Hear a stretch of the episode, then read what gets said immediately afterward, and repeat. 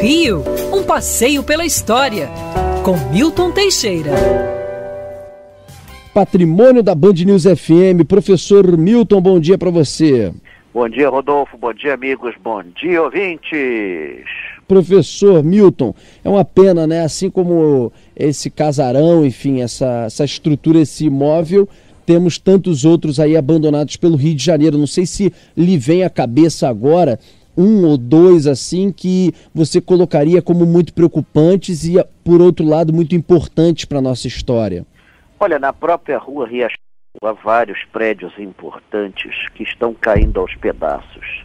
A casa do Marechal Osório, um exemplar magnífico da arquitetura do iníciozinho do século XIX, você pode dizer que ele tem 200 anos, revestida de lindos azulejos portugueses.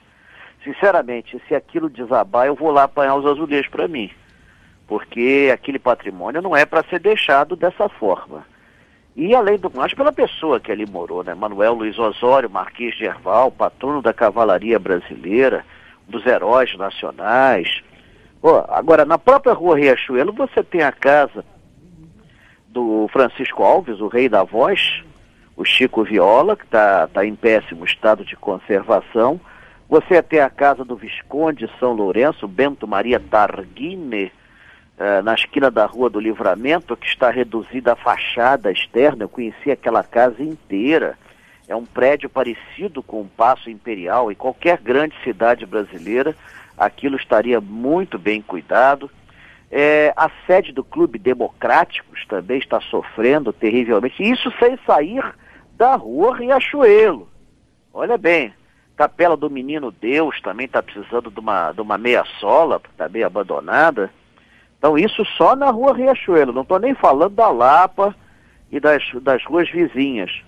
Sem sair da rua Riachuelo, você tem ótimos exemplos de degradação e de abandono da cultura no Brasil.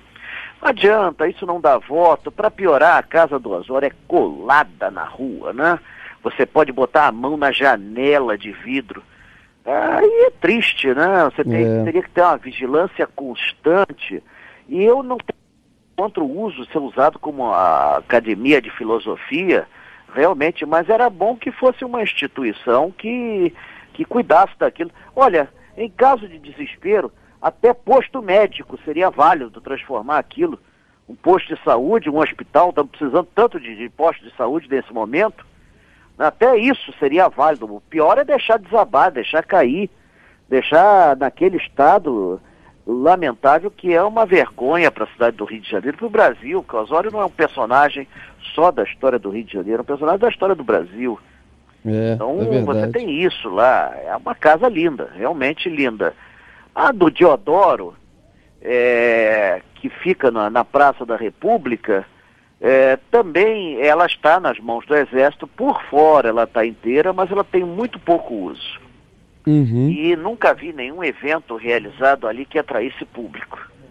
É, uhum. Você tem essas casas, museus assim, é, e as que, mesmo as que têm todo um atendimento feito pelo governo, como a Casa de Rui Barbosa, que é uma fundação, ela sofre muito com a falta de verbas, com a redução de verbas do início desse ano, com a política que nem sempre é favorável a, aos funcionários.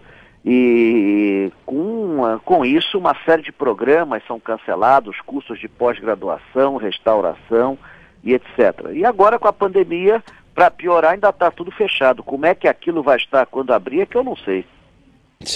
Nem quero ver. Que já está e estará depois, né? Professor, Vamos, por favor, com Sobe Som, em homenagem a um dos maiores nomes da música popular brasileira, da MPB, um tricolor como a gente, como eu e como o professor Milton Teixeira, que será homenageado no dia de hoje. Por favor, Thaís.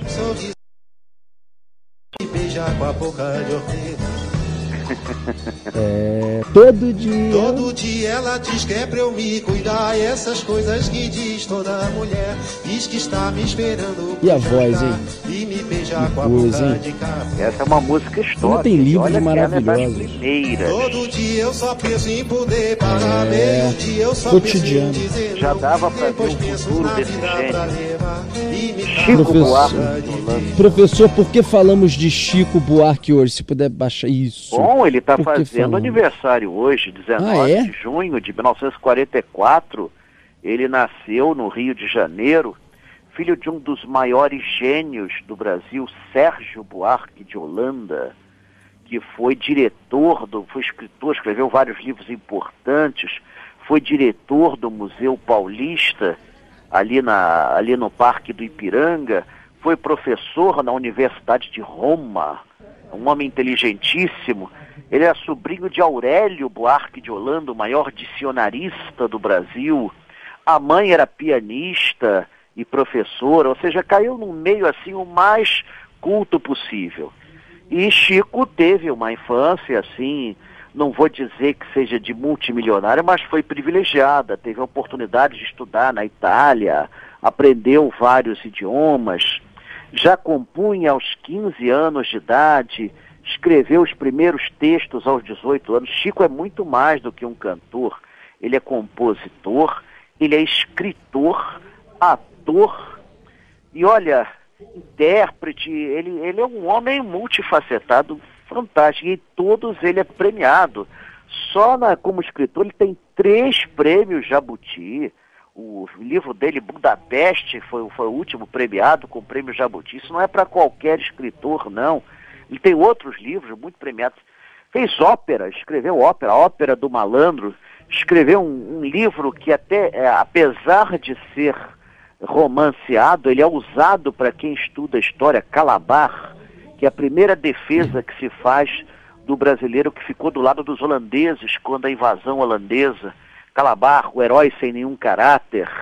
Então, é uma- aliás, é uma peça ótima, vale a pena. Escreveu a ópera do malandro. E tu- ele começou lentamente, em 1965, fazendo, dentre outras, Pedro Pedreiro. Ele, em 66, ele vence o Festival da Canção eh, com a música A Banda, que ele divide com Disparada, do Geraldo Vandré. Aliás, é um detalhe muito interessante. O Chico venceu o festival, mas ele se recusou a receber o prêmio se não desse o prêmio também para o Geraldo Vandré. Olha bem a Caramba. personalidade forte do Chico Buarque de Holanda. Então, na época, o pessoal, depois de, de uma rápida discussão, resolveu dividir o prêmio e Disparada e a banda ganharam o festival de 66. A banda foi uma modinha, um gênero de música que estava até então quase que abandonado no Brasil e que ele recupera. É, depois disso, ele vai fazer uma série de sucessos é, na música popular brasileira que você, você não, não, não tem igual, vencendo outros festivais. A, a música Sabiá vence em 1967, junto com Tom Jobim. É, ele compôs para várias figuras, é, Carolina, que eu gosto muito, a inspiração dele também foi muito com José Rocha, Ismael Silva, que compôs marchas, ranchos. Então, ele fez Bye Bye Brasil, fez música para os Trapalhões, os Saltimbancos Trapalhões, a, a Dona Flor e seus dois maridos, fez a trilha sonora. E, e ele também trabalhou como ator em filmes. Tem um filme Ed Morte, que ele faz uma participação. Então, ah, agora parece que é, então vão fazer o foram foi, foi lançado o filme Budapeste, né? Aliás, foi, já foi lançado há 10 anos, o filme Budapeste com grande sucesso. Ele é uma influência importante e curioso é que ele se autoexilou na Europa em 1969.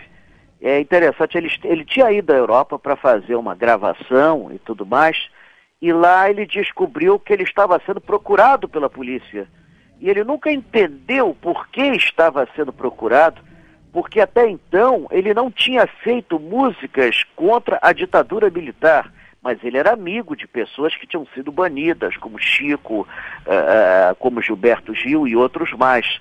Então, ele se autoexilou, assim, mais ou menos, em, com, essa história. E aí sim, ele passa a atacar o regime militar, é, com, com a música Cálice, com outras também. Ele compõe verdadeiros hinos de liberdade, que são entoados nos momentos negros da ditadura. Então, uh, você tem o Zé Pelim Prateado, que foi uma música polêmica também na sua época, que foi parte da ópera do Malandro também. E continua produzindo, né? Ele continua produzindo. Milô Fernandes o considerou unanimidade nacional.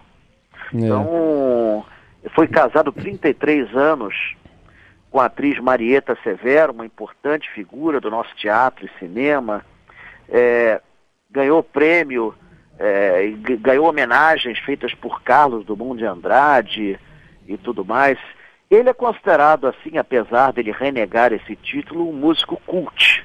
Mas, na verdade, ele consegue atingir todas as massas. Né? É difícil eu, você eu... passar um tempo sem ver, sem ver, a, sem ver uma música, de, ouvir uma música de Chico Buarque. Ficou eu estava vendo, professor. Uma época, com umas com uma televisão, a própria televisão acabou chamando depois e pedindo desculpas. O professor, é, eu estava vendo. que ele fazia músicas de protesto tão inteligentes que a censura não conseguia entender e deixava passar. É. Professor, eu estava vendo um documentário outro dia do Vinícius de Moraes, né? História de Vinícius de Moraes. Que foi uma e... das inspirações dele. Isso, e aí Chico dava depoimentos nesse, nesse documentário, né? E falando sobre é, a inspiração, né, a ligação com o Vinícius. Parece que eles fizeram acho que só duas músicas, alguma coisa assim juntos, mas é, o como o Vinícius era muito próximo aos pais, músicas, com certeza umas duas com ele. É, pelo menos duas, né? É que Vinícius era muito próximo aos pais do, do Chico, né?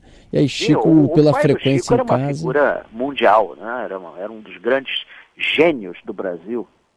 É, então, é. Exatamente. É, ele, ele, tem, né? é, ele tem, ele cultiva vários gêneros musicais, recuperando músicas, é, gêneros que haviam sido abandonados, desde a banda, quando ele recupera a modinha, a, até choro e tudo mais, ele versa por vários, vários ramos. É um, é um homem que vive se reinventando. Já foi tema de escola de samba, com grande sucesso da Mangueira. Então, é, não precisa dizer que. Foi campeão. É, é, sim, foi campeão. E cada vez nós encontramos um Chico novo aí. Ele não parou no tempo e no espaço, como certos intérpretes brasileiros. Ele vive se reinventando. Ele não para.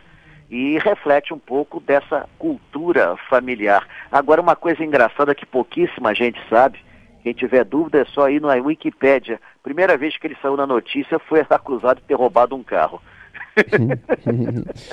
Professor, um grande abraço para você até sexta-feira que vem. Oi? Um grande abraço para você até sexta-feira que vem. Até sexta que vem, se Deus quiser. E vamos continuar aí. Vamos ter passeio virtual semana que vem, viu? Uhul. Então a gente vai noticiar Exato, com grande pompa Estamos escolhendo o tema. Uma, um, um tema que está sendo sugerido com força é a Copa de 50. Legal, hein? Legal. Eu, desculpe boa. aí avançar por além do tempo necessário. Nada, que isso, professor. Pelo amor de Deus, a casa é sua. Um abraço, até semana que vem. Um e a minha não está em ruínas, não.